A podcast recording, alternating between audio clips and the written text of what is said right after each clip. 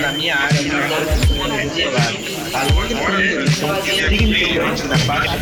Conversas sustentáveis.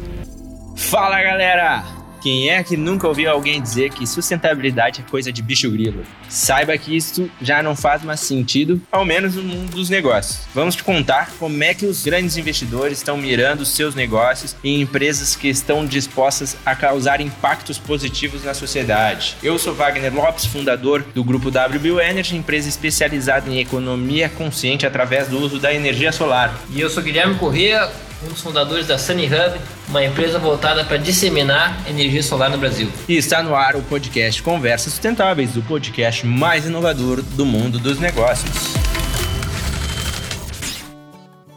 Fala pessoal! Hoje nós da Conversas Sustentáveis vamos conversar com o mestre Josemar Bueno para falar e entender um pouco mais sobre as energias renováveis e saber se elas são a são as novas maneiras da gente produzir energia e se são ou serão as mais rentáveis para quem tanto para quem vai investir e para as pessoas que vão se beneficiar delas. Então, Josimar, a palavra é tua. Fala para, pessoal, para as pessoas aí quem é tu e vamos adiante. Olá, pessoal, tudo bem? Meu nome é Josemar Bueno, sou mestre em Engenharia de Energia. É, também sou graduado em Física e técnico em Eletrotécnica. É, atualmente eu tenho a minha empresa chamada Lerplan, trabalho com cursos e treinamentos na área do setor de energia, tanto na parte de tarifação como comercialização de energia e também dimensionamento de projetos, otimização. E estamos aí, né, atendendo esse convite aí do Wagner para a gente conversar um pouquinho, né, tentar trazer alguma informação útil aí, né, Wagner? Certo, Chiru. Bom, Josemar, vamos entrando já de cara com os dois pés. Já tá como, diz, o, como diz o tema, o que, que tu me diz? As energias renováveis são as no... é a nova maneira de produzir energia e são ou um dia será a mais rentável? Pois é, vamos por partes então, né? É, quando a gente fala em rentabilidade, né, o pessoal pensa na realidade em, em dinheiro, né, em money, né? Mas é, na prática hoje é, ainda está um pouco distante, né, a questão de ter rentabilidade. O que, que eu quero dizer com isso, né? Nós sempre dependemos, né, de algum tipo de é, subsídio, desconto, né, algum programa de incentivo. Então, assim, na prática, é, atualmente, né, se nós fôssemos falar em rentabilidade, é, realmente a, as maneiras tradicionais elas acabam sendo mais rentáveis, né?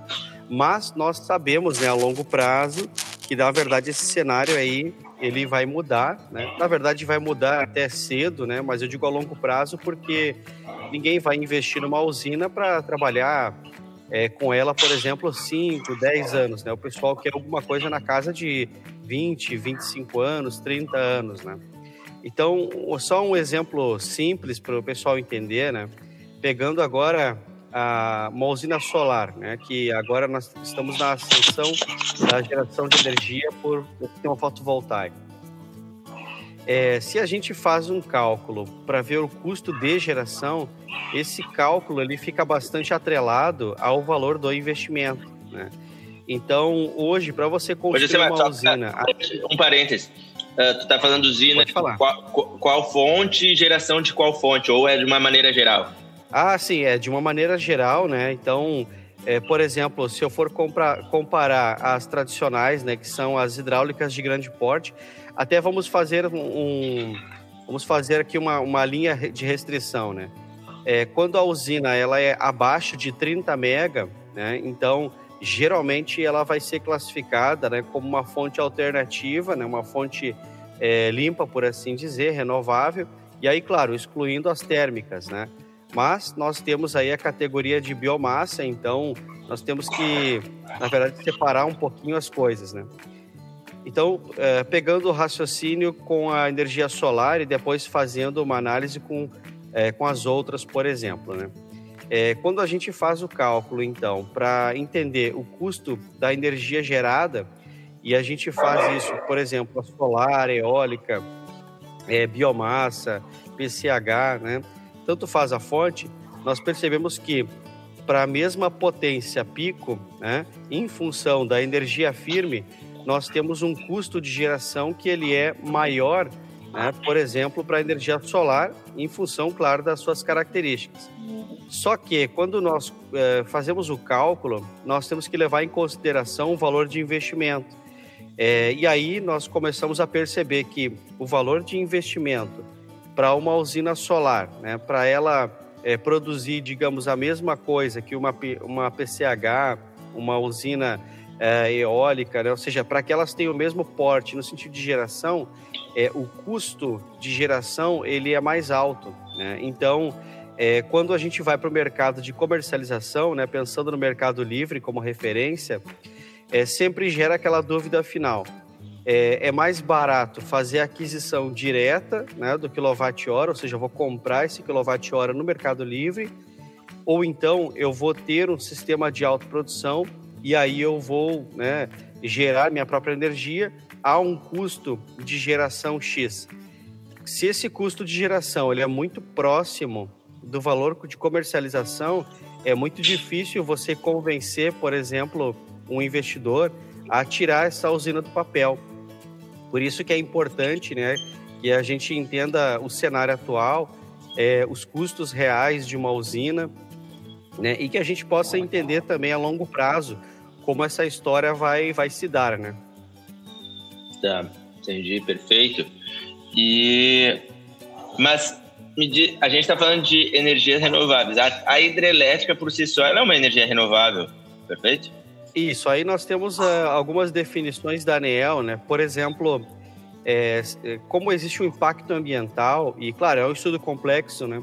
É, no sentido simples, a conversão do potencial hidráulico para potencial elétrico, ele é, de certa forma, renovável, né? Porque nós temos o ciclo hidrológico, nós conseguimos, a longo prazo, montar um cenário é, de, de renovação dessa energia, né? Ou seja, eu consigo replicar né, a conversão diversas vezes sem ter que fazer a aquisição externa de um insumo, por exemplo. Então, a energia hidráulica, pelo conceito geral, sim, ela é renovável, é, só que nós temos que entender que ela não é considerada é muito sustentável, no caso. É, a sustentabilidade, ela na verdade tem uma outra definição. Né? Isso, pelo é, impacto na cidade gente... so, uh, socioambiental, não é?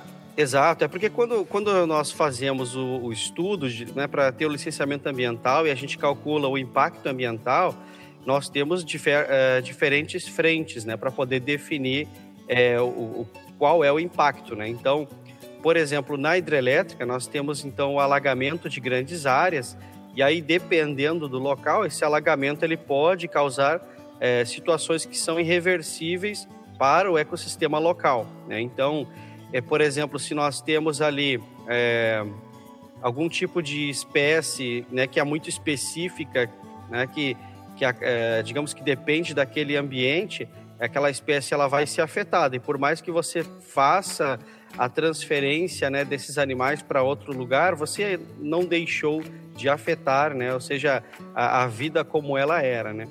É, e a questão da sustentabilidade, é, daí a gente tem que pensar um pouco diferente, né?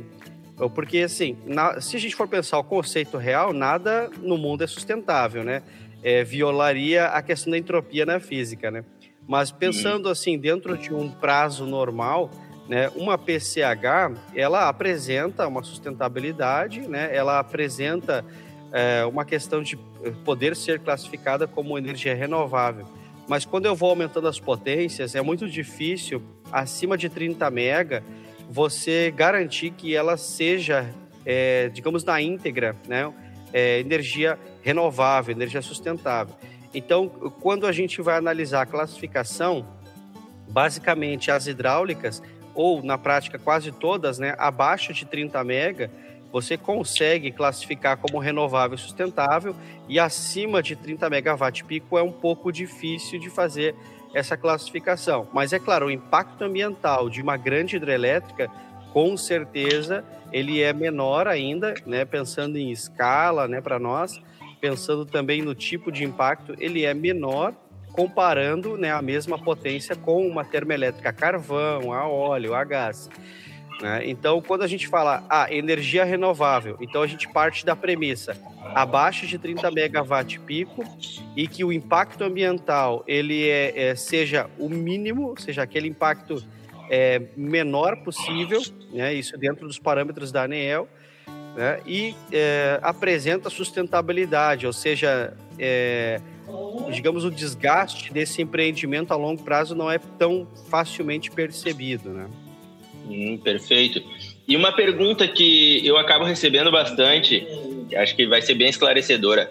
O Brasil, ele tem condição de ser abastecido e de repente exportar energia só a partir de fontes renováveis como solar, a eólica, biomassa, ou isso ainda é muito, uh, como eu posso dizer, ainda mais a parte ideológica, as pessoas querem tudo renovável, do que, na verdade, viável? Isso, a questão da, da energia, né, para exportação, é, não existe nenhuma restrição sobre o tipo de energia, né? Não, não, não, mas eu digo assim, o, o, o, desculpa te interromper, o que eu quero, uh, o ponto é uhum. se é possível, se teria uh, como ser abastecido só por eólica, só por fontes renováveis. Ah, sim, é, não, atualmente esse quadro seria impossível, né? Nós é, temos uma dependência muito grande do sistema hidroelétrico de alta capacidade e também do sistema térmico, né? Então, assim, é, só para ter uma ideia, né, é, a base hidráulica, né, o potencial hidráulico brasileiro, ele garante isso em função de garantia física, não produção é, em tempo real, mas nós temos uma garantia física hidráulica aí que está na casa dos 87%, né? É, e assim, seria dentro da lógica de produção, nós não conseguiríamos ficar é, totalmente isentos, ou seja, sem térmica, por exemplo, agora. Né? Se a gente for pensar é, a potência gerada é, pelo potencial eólico, né? É, é, potencial solar e biomassa, ainda assim, mesmo somados, você não tem, digamos, a mesma presença né, do que a, a presença da energia térmica. E a energia térmica nós temos também a questão da, da, capacidade de produção, né? Ou seja, eu tenho uma energia firme constante 24 horas por dia, né? Agora, a eólica e a solar, nós temos então esses períodos né, de produção é, que são intermitentes e aí seria muito complexo, né? E também acaba gerando um custo chamado de CVU, que é o custo variável unitário, né? Quando a gente fala em termos de produção, né? ou seja, é, para que eu conseguisse dentro de uma lógica ter produção constante, né? É, mesclando a geração eólica, a geração solar é, e outras formas de energia, seria muito complexo e muito caro, né? A gente ter essa essa produção constante só pensando eh, nessas fontes, né? Ah, então ainda não existe essa possibilidade. Essa interessante, porque muitas pessoas acabam uh, quando vêm até mim assim perguntando, elas têm essa dúvida que agora foi bastante esclarecedora. Mas até onde tu acha que a, a, energia renovável vai entrar? Porque hoje a energia renovável ela é bem, bem irrisória no Brasil. Na verdade, está engatinhando, se for ela, comparar com países desenvolvidos. Até onde tu vê que o crescimento e qual delas é que está tá mais na ascendente? Eu acredito, e pelo que eu vejo, a da solar é a que está na boca de todo mundo, mas o, como é que tu enxerga isso aí? Isso, é. Aí eu posso até me basear um pouco nos dados da ANEEL, né? É, por exemplo, se, é, se nós olharmos o, é, o que temos hoje de produção independente de energia e autoprodução, né, isso para comercialização e produção própria, é, se a gente for pegar a maioria das fontes hoje, elas são hidráulicas.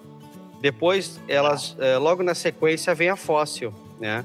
E aí depois começa a aparecer a eólica, a biomassa e aí por último a solar. Né? Então, é, na prática, quando a gente vai olhar, por exemplo, a, a menor usina é, fóssil, né, otorgada aqui, nós temos aqui a partir de 77 kW. Né? Então, é, se a gente for pensar agora em termos de energia firme, é, com essa potência pico, eu tenho uma produção até que relevante, né, para rentabilizar, digamos, uma usina, né? Agora, é, se eu tentasse fazer o mesmo com a solar, daí eu ficaria bastante limitado. Quando a gente vai para eólica, quando a gente vai para biomassa, aí os problemas são um pouco diferentes, né? É, por exemplo, para que a eólica se desenvolva, né? É claro que agora nós temos uma ascensão da energia eólica, né? Por, é, por muitos anos a eólica ela não se desenvolveu como deveria, né? A, a geração dela ficou abaixo da expectativa até basicamente 2015.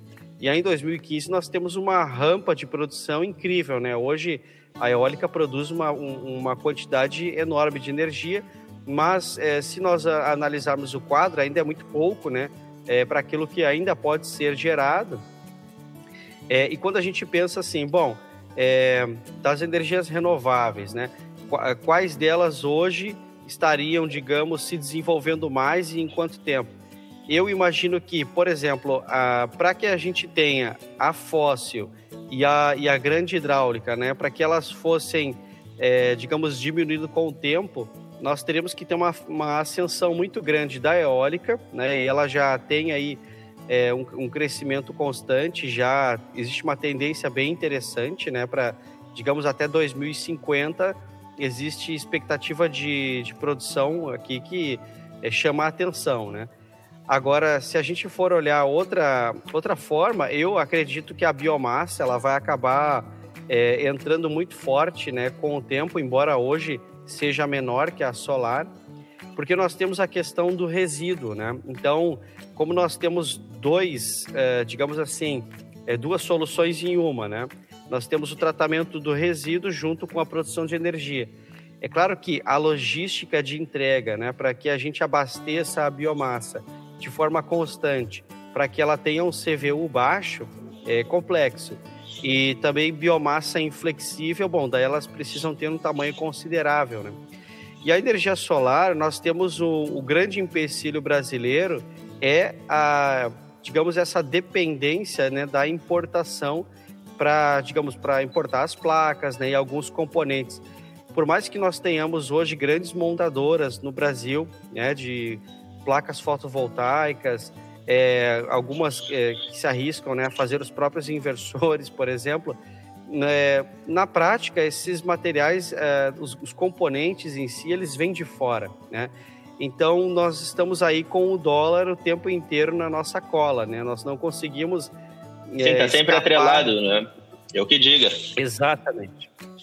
Exatamente. Então, é, no, no, momento em que o mercado nacional ele estiver uma nova roupagem, né? ou seja, a, a logística de é, fabricação, a logística né, de instalação, é, a, a, logística como um todo, ela é, baixe o valor de investimento e, claro, ao mesmo tempo a tecnologia ela vem aumentando a eficiência rápido, né? Então, se ela continuar nessa pegada, em alguns anos, né, nós talvez não precisaremos mais é, de programas, por exemplo, o Proinfa, né, é, programas de subsídio locais, né, ou seja, é, existem estados que têm uma política um pouco diferente, né, com a questão dos impostos, né, então te, é, tentam ajudar, né, é, diminuindo alguns tributos.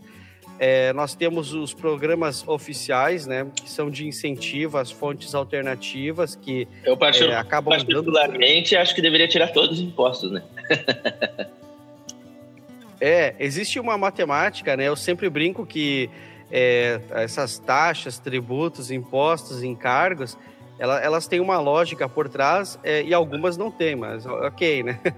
Eu vou é. dar um exemplo dos encargos, tá? Os encargos, na verdade, eles são uma regrinha para fazer uma contabilização, ou seja, é, se o, a minha demanda ela é, exige, por exemplo, um serviço ancilar, né? ou seja, é, independente do que eu fiz, é, aquilo demandou de um serviço extra, aí existe uma política de criação de um encargo para isso, né?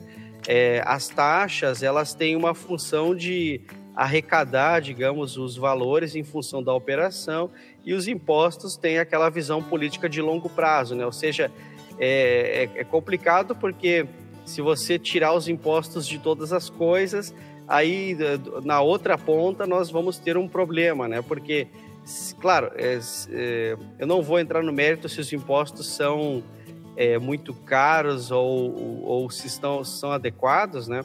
Mas é que a, a lógica dos impostos ela faz sentido, mas no Brasil parece, pelo menos, né, olhando o cenário como um todo, parece que não é bem aplicada. Né? Eu não vejo, digamos, um grande retorno é, sobre, por exemplo, a, a, cobrança do ICMS.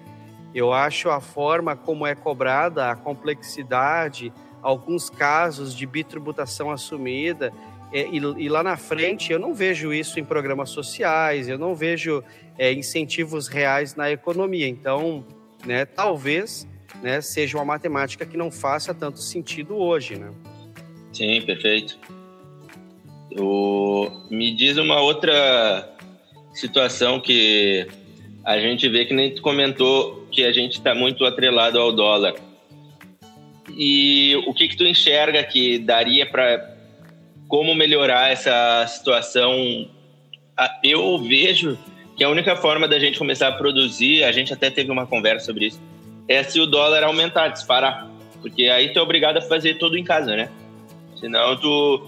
A, acho que por um bom tempo a gente vai ficar refém, porque a comparação tem até empresas que tentam produzir, aqui, como tu mesmo falou, tanto próprio módulo investidor e teriam disposição de fazer, mas a parte de tributária é muito mais complicado aqui no Brasil para tu montar uma usina como não tem. Hoje comparar com uma indústria chinesa chega a ser uma piada.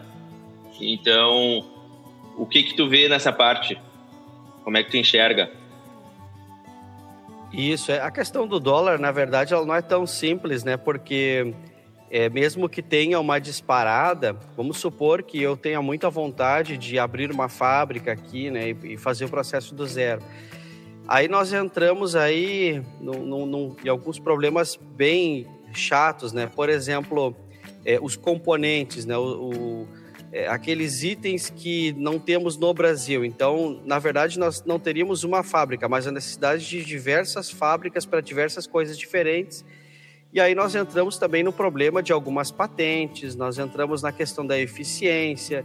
Né? Então, se o Brasil hoje fosse fazer uma placa do zero, né, com patente própria, é, assim, 100% brasileira, eu ainda acho que no final nós teríamos uma questão de eficiência aí duvidosa, né? Porque Verdade. seria muito interessante, né, a gente fazer e já logo de primeira já desenvolver uma placa é, com a eficiência de mercado né, de empresas que estão aí, é, digamos, há, há, quase 50 anos trabalhando com né, é, a, a, ideia do, da, da conversão fotovoltaica.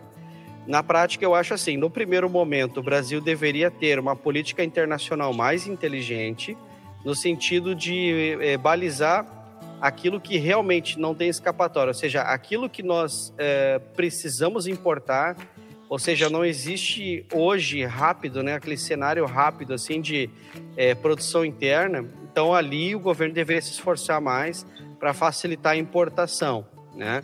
Talvez criar algum tipo de regra de mercado, alguma espécie de segurança né, para proteção contra as variações do dólar, né? É, e aí depois, num segundo momento, aí nós teremos que ter uma etapa de educação, só que não essa educação convencional que nós temos hoje, né? Mas educação no sentido de educação, é, digamos, técnica financeira. Ou seja, eu preciso ter qualificação técnica, mas isso tem que ter um ROI, né? Ou seja, tem que ter um retorno sobre isso. Ou seja, eu vou investir em escolas, é, em universidades, para que é, em janelas de 10, 15, 20 anos nós tenhamos é, uh, engenheiros, mestres, doutores uh, capacitados, não só intelectualmente, né, mas capacitados e ao mesmo tempo é, resguardados com incentivos né, é, monetários, né, seja de capital privado, seja público, para que aí nós tenhamos o casamento de é, desenvolvimento da tecnologia local e ao mesmo tempo propriedade intelectual dela, né? Porque não adianta nada eu ter aquele doutor que não tem um centavo no bolso, né? Que ele, por mais que tenha todo o conhecimento ele não tem como, é, na garagem da casa dele, desenvolver um sistema fotovoltaico né, de alta eficiência e que possua já um programa de manufatura qualificado, né? É, é, é muito, é um sonho assim totalmente, né, longe da realidade.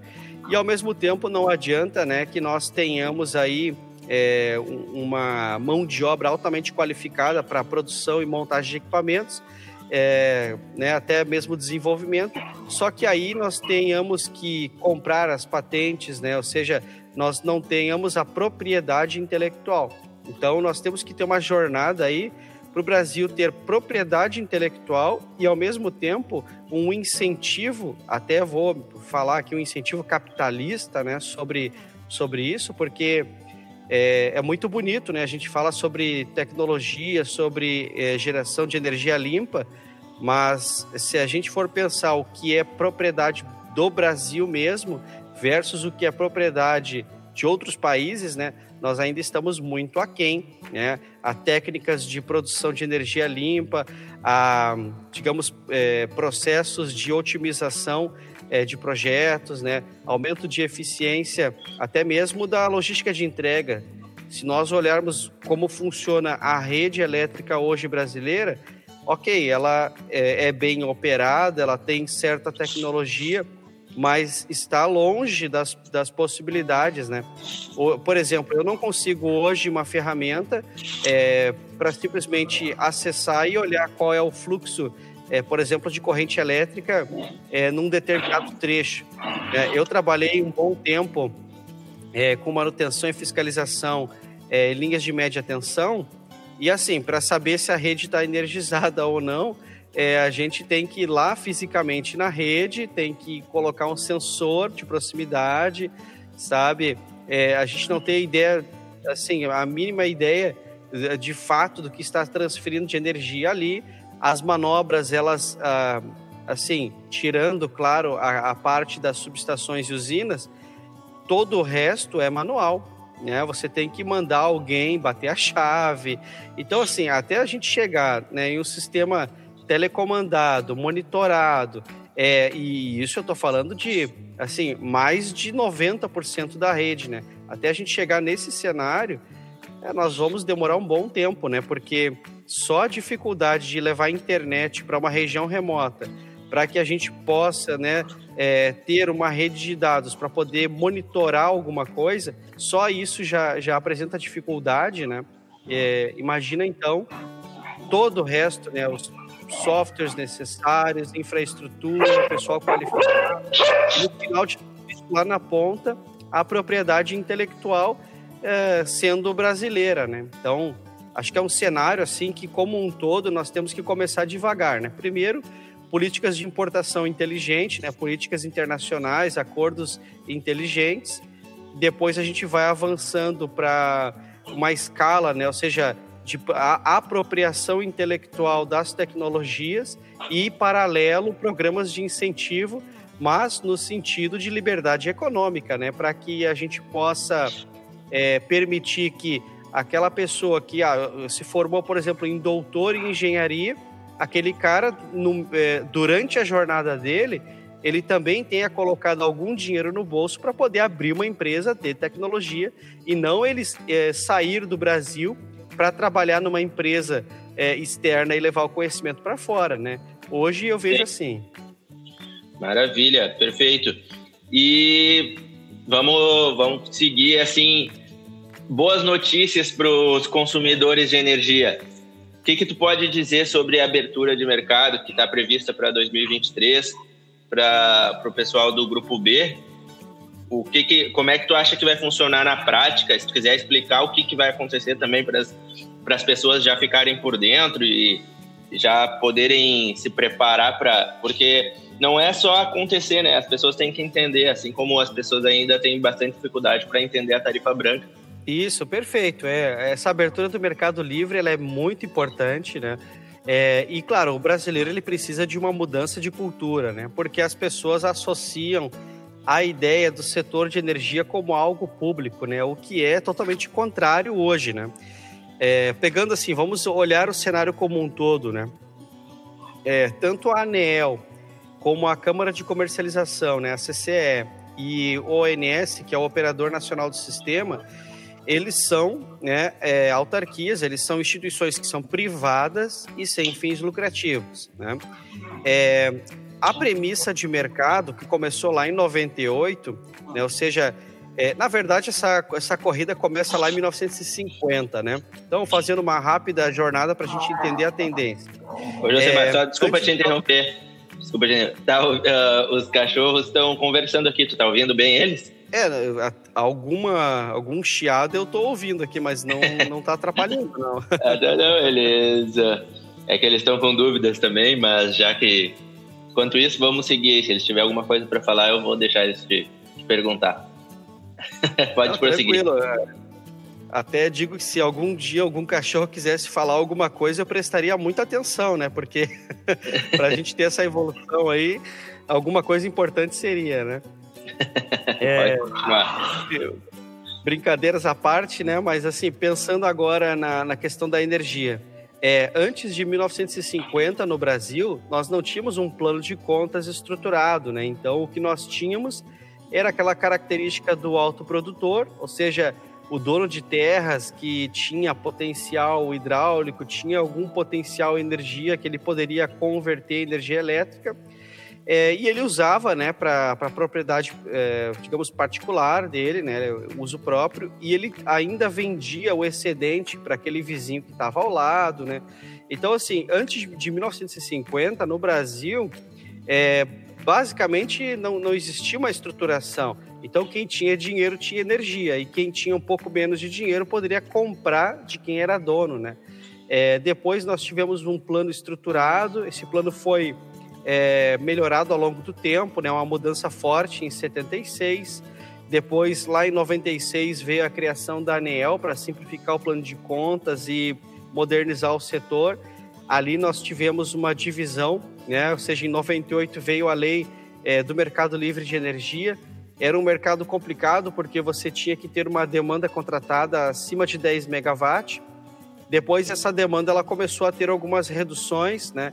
É, e enquanto isso nós tivemos o mercado cativo mostrando uh, a incompetência do governo com, quanto às concessões públicas, né? Porque é, nós tínhamos dois mercados, né? ou melhor, temos dois mercados, né? Temos o mercado regulado e temos o mercado livre, né, que seria um ambiente de contratação livre, o ACL, e o ambiente de contratação regulado, o ACR. É, Pessoal que quiser entender regulado... mais sobre o ACL e ACR, indica os cursos do Darle Lerpan, do Josemar. Então, pode prosseguir aí, mas é um baita curso aí para quem quer ficar por dentro do ACR do ACL. Não, perfeito, né? Até fazendo um, jabá, quem quiser uh, acessar o meu site, conferir alguns cursos ali, é, a maioria dos cursos são em company, né? Então os cursos que estão no site, eles são janelas de horário que eu vou, é, digamos, tendo essas oportunidades e eu vou abrindo os cursos, né? Então se alguém não encontrar um curso que, que esteja agora com matrículas abertas, pode mandar um contato é, para mim. De repente eu faço um curso em company para a empresa, né? É, bom, voltando aqui o a linha do tempo, né? Quando nós analisamos então é, o mercado ele ele se desenvolveu ao longo do tempo, depois de 1950, né, com a, com a apresentação do plano de contas, né? É, então nós tivemos ali 1950, depois 1976 nós tivemos uma reestruturação do plano, depois em 96 uma mudança importante com a entrada da ANEEL é, e em 98, então, nós tivemos a lei do mercado livre, né, o que separa, então, por decreto também, é, o mercado regulado e o mercado livre. É, no mercado regulado, que nós observamos ao longo, ao longo do tempo, foi, na minha opinião, a incompetência do, do poder público na questão de gestão né, da, da, da energia, por quê? Bom, as concessionárias públicas, elas foram ao longo do tempo, né, mostrando, assim, é, baixas, é, digamos, é, baixas notas, né? Quando a gente olha os indicadores, então justificaram ao longo do tempo algumas privatizações. Né? Não vou entrar aqui no mérito se as privatizações são corretas ou não, mas, né, olhando o que a história mostrou, nós temos um, um aumento da eficiência. Né? É claro que existe toda uma, uma discussão sobre o custo do serviço, etc., mas olhando só para a questão de atendimento, eficiência, né, é, existiu uma melhora, né, é, e do Mercado Livre, que a ideia né, era, é, no caso, o comprador e o gerador negociarem livremente, ele evoluiu muito bem. Então, nós tivemos aí uma redução de demanda, né? ou seja, de 10 megas nós baixamos para 5, depois baixou para 3, e início desse ano, 2020, em janeiro, nós, é, é, foi reduzido de novo, então para 2 mega. E agora nós temos um calendário importante, né? Como o Wagner falou aí, 2023 é um ano bem esperado, né? Bastante é, esperado por todos, porque nós temos então uma abertura que a princípio vai ser total, né? Então nós temos uma redução programada para um mega e meio, depois um mega, depois 500 quilowatts e depois de 500 quilowatts a ideia é que seja aberto total, ou seja, qualquer um, né, possa entrar no Mercado Livre e fazer a aquisição é, da energia. E aí, claro, nós temos que pensar é, na prática nós ainda não. E como na funciona prática, na nós prática? ainda não podemos é, ter uma, uma digamos, uma analogia muito boa, porque é, hoje, né, hoje nós precisamos aí participar da Câmara de Comercialização, isso requer um, um processo de adesão que é bastante rigoroso, que eu imagino que não vai acontecer com o Grupo B lá em 2023. É, e também nós temos a questão das garantias financeiras, né, que acredito também é, terá uhum. uma política diferente, né, porque não, não faria sentido o processo como ele é hoje funcionar né, para o Grupo B lá em 2023. Então, acredito que eles estão. Acredito não, eu sei que eles têm os planos, os grupos de trabalho, então eles estão organizando né, como, como vai ser essa transição, até por isso o cronograma.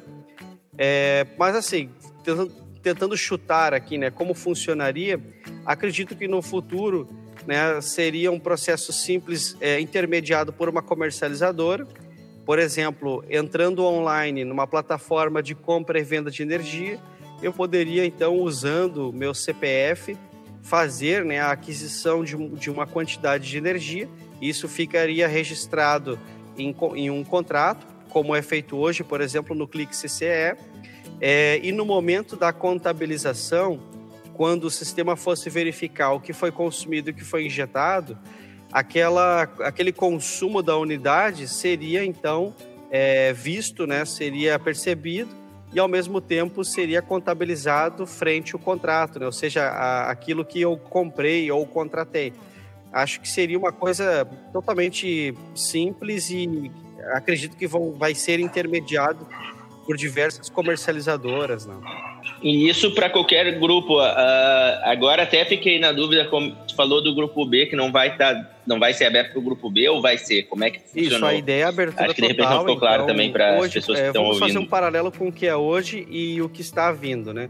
É, hoje, por exemplo, se nós quiséssemos entrar agora no mercado livre de energia como consumidores, nós temos duas opções. A primeira, como consumidor livre tradicional, e aí eu tenho que ter uma demanda contratada.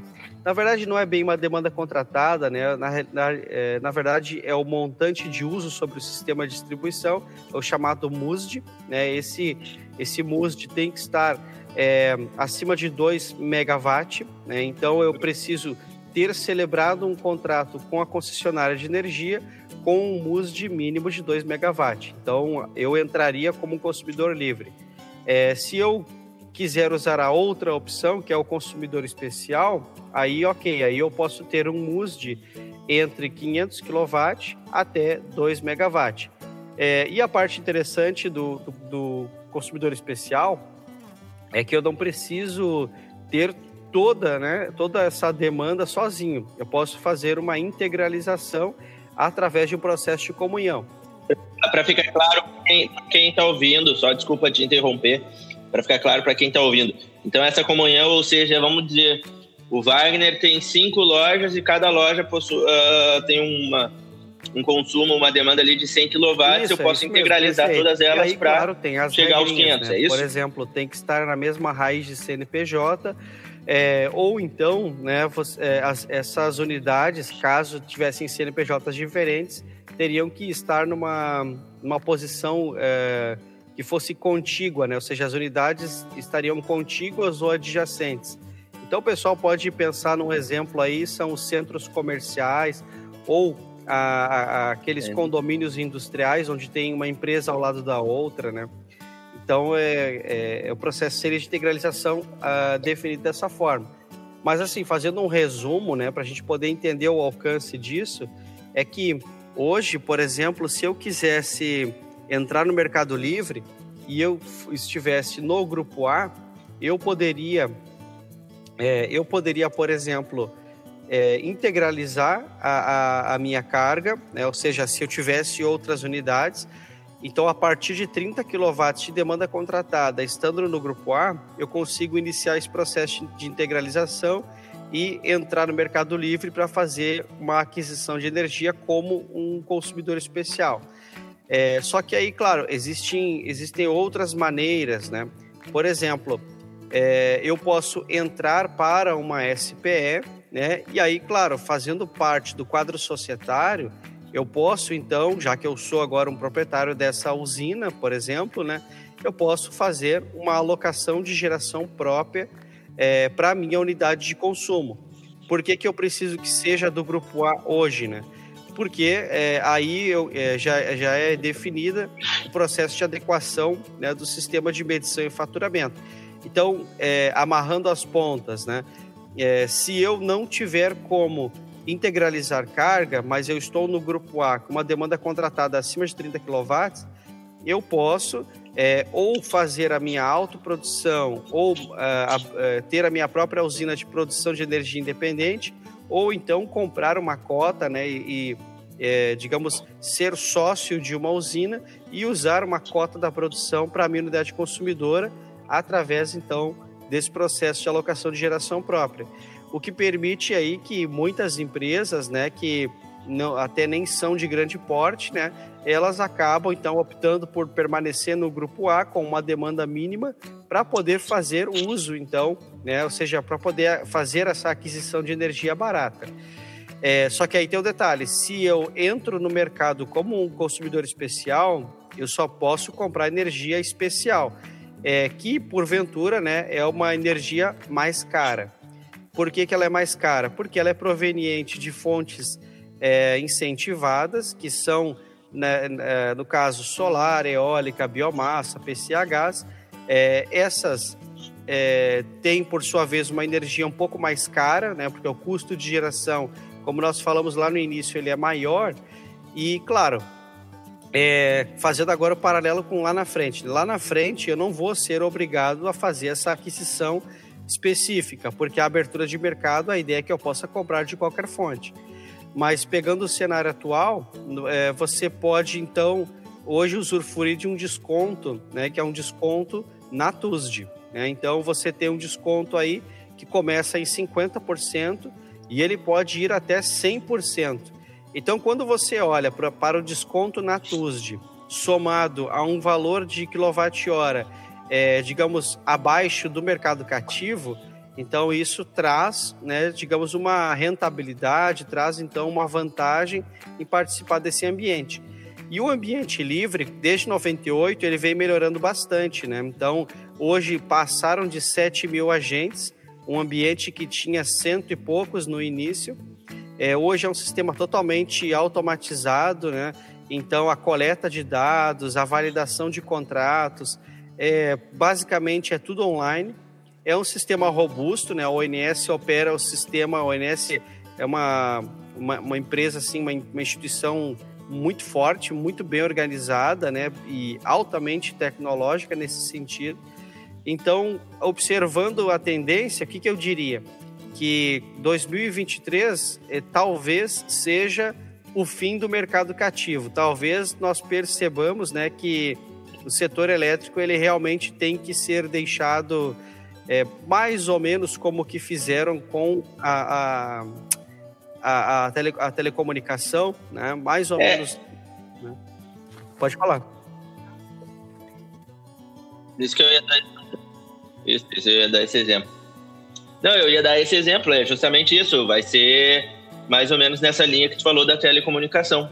Mas, Josemar, para a gente finalizar aqui, para a gente não se estender também, mais três tópicos aí de uma maneira sucinta. Como é que tu enxerga? Vantagens e barreiras da eólica e da biomassa.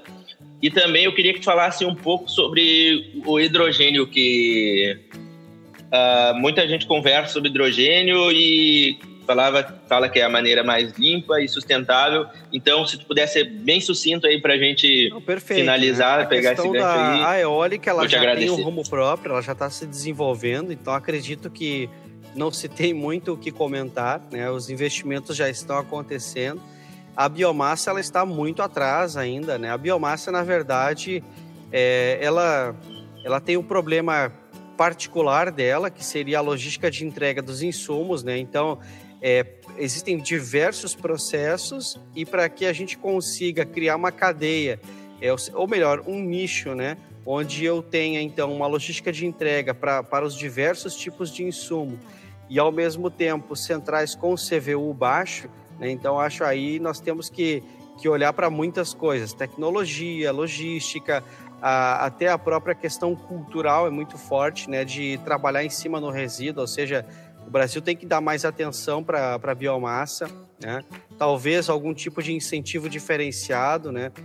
É, e a parte do hidrogênio é interessante, porque é, o hidrogênio ele é complexo, porque embora ele seja abundante no planeta e no, e no universo, né? o, o hidrogênio é a partícula é, seria o átomo mais é, abundante, digamos assim, né? Então, como fonte de energia seria interessante. É, o problema é a extração, né? Porque a forma como nós encontramos o hidrogênio na natureza, ela geralmente está como ela está conectada a alguma coisa. E qualquer coisa que se conecta com hidrogênio, a gente chama de ponte hidrogenada. E é muito difícil é, quebrar essa ponte. Por exemplo, se eu pego a água, é, eu gasto muita energia para separar o oxigênio do hidrogênio. É, claro, existem muitas pesquisas hoje né, que mostram viabilidade, é, ou melhor, tentam mostrar viabilidade, porque se essa viabilidade já existisse consolidada, nós já estaríamos na era do hidrogênio, mas fazendo um resumo, ainda estamos longe de ter um processo que consiga fazer a aquisição do hidrogênio a um custo baixo, para que daí sim nós possamos usar ele como combustível. É claro que usar o hidrogênio, né, nós podemos usar, eh, digamos, é, pegar a mesma ideia da, digamos, de um motor térmico, né, um motor a combustão. É, eu não sei como classificar, mas é, o hidrogênio seria uma mudança radical, né, porque usando a fusão do hidrogênio, por exemplo, com oxigênio ou qualquer outro elemento que seja possível, é, o resíduo ele não é um resíduo poluente, né? Pegando o exemplo o motor a hidrogênio, o resíduo é água limpa. Né? Então, seria uma mudança radical né, em como nós enxergaríamos aí a matriz energética. Mas, ao mesmo tempo, em grande escala, é, ainda está muito longe da realidade é, e ainda não existe uma maneira, é, não vou dizer sustentável ecológica, né, mas assim, rentável, né, ou seja, a custo baixo para que se extraia hidrogênio e, a, e, e, esse, e essa baixa, esse baixo custo de, de aquisição de hidrogênio resulte, então, né, numa, numa, no uso em larga escala. E aí nós temos um outro probleminha também, que é a periculosidade, né, porque não é tão fácil assim, né, o hidrogênio, é, ele, ele, ele, digamos assim, é uma... Ele é um combustível muito forte, né? Vamos dizer assim. Então você é, ter uma logística para ficar carregando hidrogênio para lá e para cá, usar é, em carros, motores, né, processos industriais, é, não é uma coisa tão fácil e segura de se fazer, né? Mas claro, é, nós temos tecnologia para isso, não é impossível, né? Tá. E outra agora de uma maneira sucinta também para a gente finalizar. Tá prestes a dar um salto, a energia nuclear. assim, quase que não imaginado, né? Porque é, hoje o processo que conhecemos né, seria o processo de fissão, é, com, por exemplo, urânio enriquecido, outros elementos, ou o processo que até hoje não, não saiu, digamos assim, da, do laboratório, que é o processo de fusão nuclear, né? É, só que nós temos hoje até, é até interessante que foi, acho que esse ano, é, o registro em patente né, de sistemas é, de fissão nuclear mas com é, o urânio empobrecido. Então, na prática, isso significa que nós poderíamos gerar energia a partir de um processo né, nuclear sem aquela, aquela sujeira final, aquela, aquele produto é, irradiado, né, que, que nós temos tanta dificuldade assim para nos livrar dele, né, até escondê-lo, né, porque na verdade nós não nos livramos dele.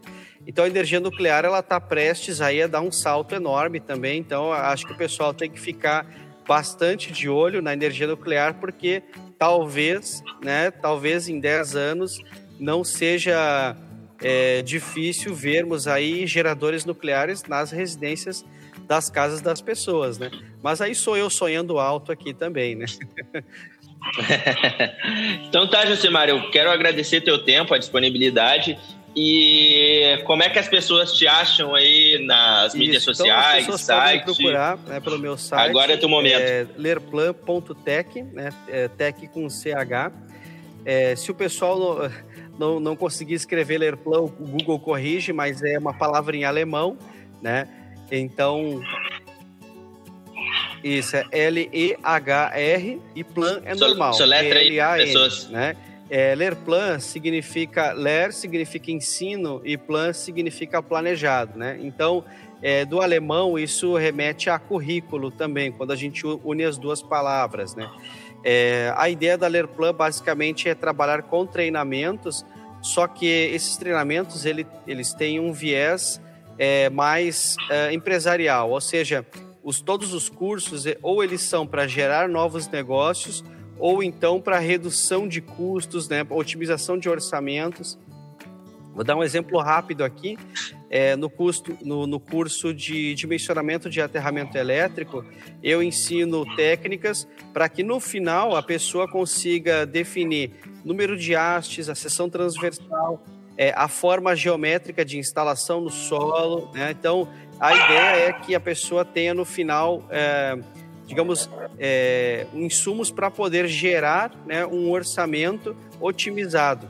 Então, seria já automaticamente um orçamento é, de menor custo, né? E pegando um paralelo com o curso de comercialização de energia, eu ensino ali modelos de negócios que são possíveis dentro é, do que se existe hoje. Também comento algumas novidades, por exemplo, a BBCE, que trabalha com os derivativos de energia, né, que é, estão aí para serem lançados, talvez na data de publicação é, perfeito, porque os derivativos e a gente faz um episódio não, só sobre esse depois. Acompanha o mundo eh, financeiro, né, que acompanha aí os derivativos do mercado financeiro, sabe, né, que derivativos podem quadruplicar aí o, o, o, o, o digamos, o valor é, em dinheiro né, que é movimentado no setor de energia. E aí, fazendo um parênteses, né, se o pessoal não sabe, mas o Brasil, ele movimenta mais de um trilhão de reais né, por ano no mercado de energia. Né? Então, imagina você colocando os derivativos ali, talvez né, nós possamos aí duplicar ou triplicar, mas aí, bom, aí sou eu sonhando alto de novo. Né? Mas os derivativos eu estou acompanhando bem de perto.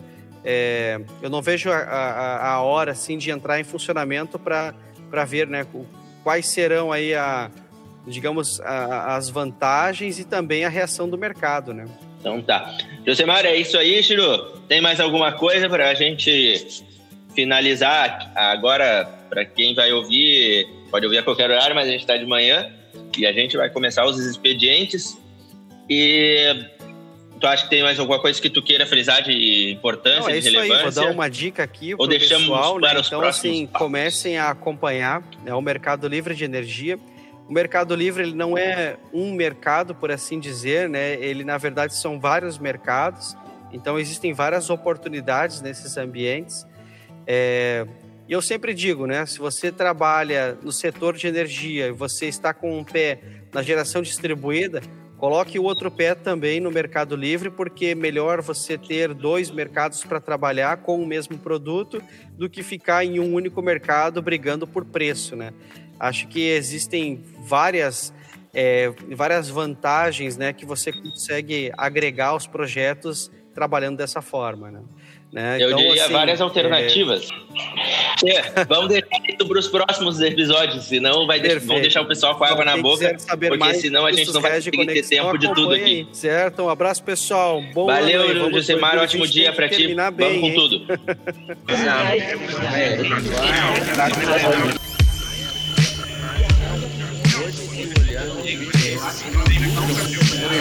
na minha área, além de